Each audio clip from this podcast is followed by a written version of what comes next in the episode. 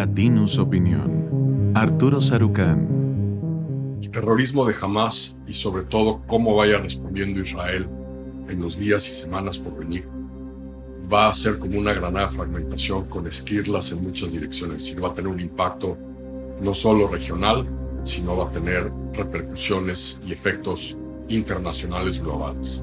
Y una de esas esquirlas donde más va a pegar es en Estados Unidos y en la próxima elección presidencial estadounidense. Joe Biden, quien volvió anoche de Israel después de una visita relámpago para reunirse con el primer ministro israelí eh, Netanyahu. La intención era también en eh, la capital jordana, en Amán, tener una reunión con el presidente egipcio, el presidente jordano, eh, el primer ministro jordano y el rey jordano y el líder de la autoridad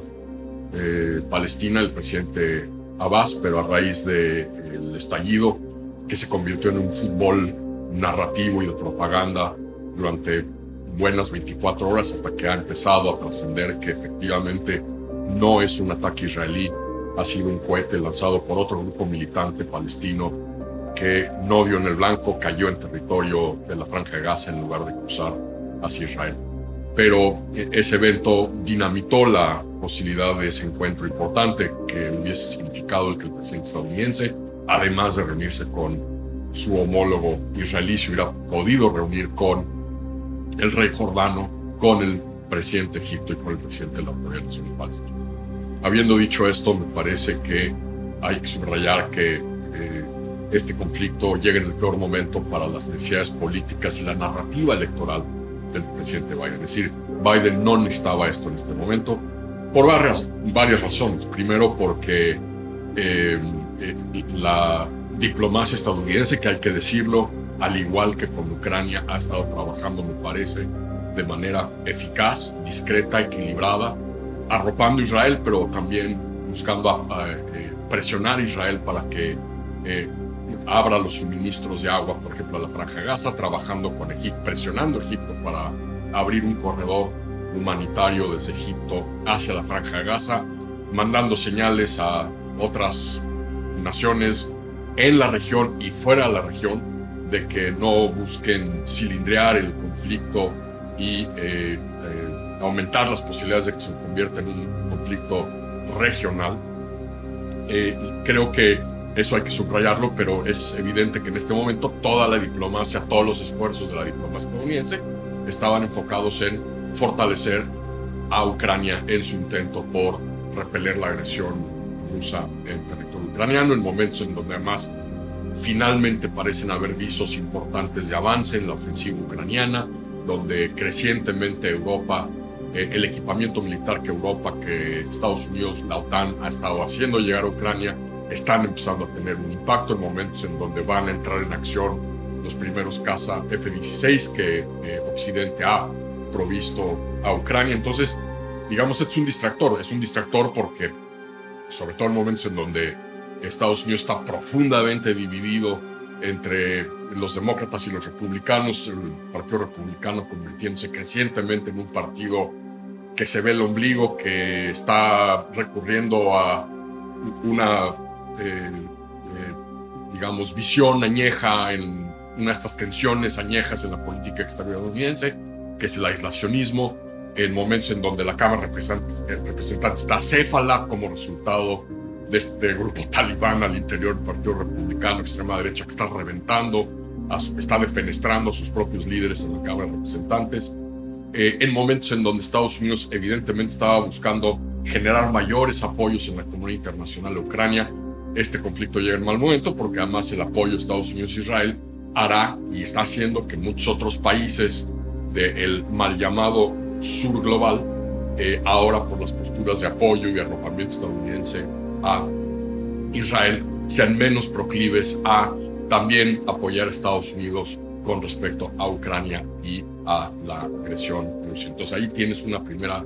derivada. La segunda, evidentemente, es que todo esto pues, le cae como anillo al dedo a China y a Rusia. No es coincidencia en una cumbre que ya estaba planeada, pero de la iniciativa de la Ruta la Seda de China que se llevó a cabo en Beijing, a la que fue Putin. Hay que recordar, China no es eh, integrante de la Corte Penal Internacional y por lo tanto la orden internacional de arresto que priva sobre Putin, eh, emitida por la Corte, China no la iba a ejecutar, Putin estuvo en China, pero pues el lenguaje corporal, las imágenes, las sonrisas de todas las fotos en donde salen juntos Xi Jinping y, Vladimir Putin, pues lo dicen todo de cómo este conflicto pues, es un distractor que les viene como anillo al dedo, es un tema más que va a ocupar la banda ancha diplomática, estratégica, militar de Estados Unidos.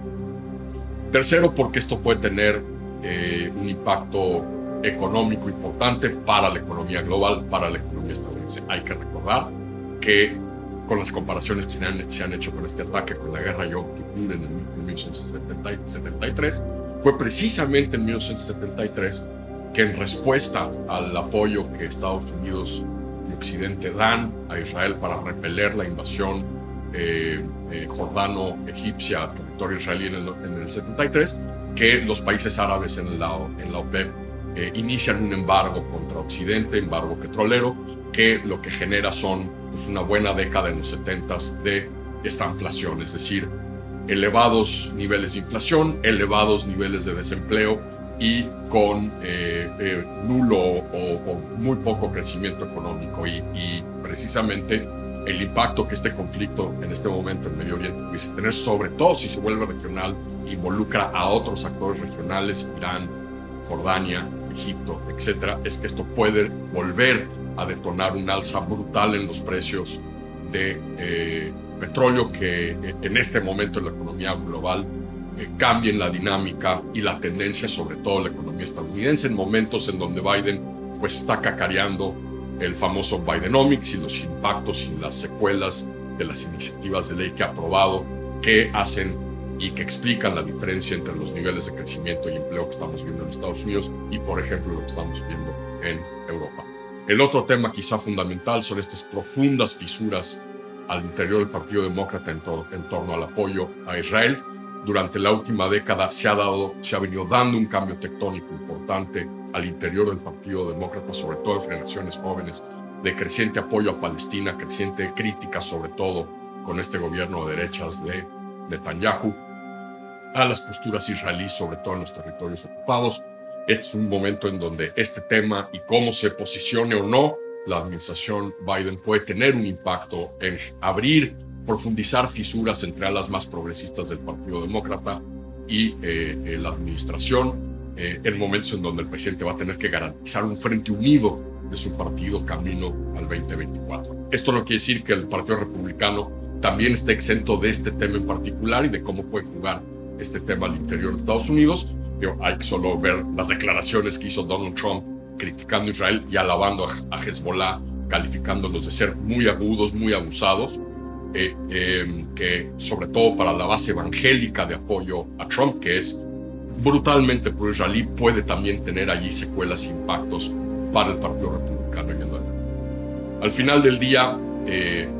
ustedes habrán oído esta frase de la sorpresa de octubre, es referencia a eventos que ocurren justo en la antesala de las elecciones presidenciales en Estados Unidos, un mes antes, cuando se típicamente va a las urnas en noviembre eh, acuñada en 1980 cuando la debacle sobre los rehenes estadounidenses en Irán, precisamente en la embajada estadounidense en Teherán, cambiaron la dinámica de la eh, elección presidencial entre Carter y Reagan, pues de alguna manera tenemos una sorpresa de octubre, es decir, un factor exógeno, generalmente internacional, que puede impactar la relación en Estados Unidos, nada más que a Joe Biden esta sorpresa de octubre le llega un año antes de la típica sorpresa de octubre, que es digamos, a semanas de las elecciones y de que los estadounidenses vayan a las urnas. Veremos cómo juega en su favor o en su contra, cómo juega en favor de Biden o no, el liderazgo que ha demostrado y cuáles pueden ser los, las secuelas, los impactos económicos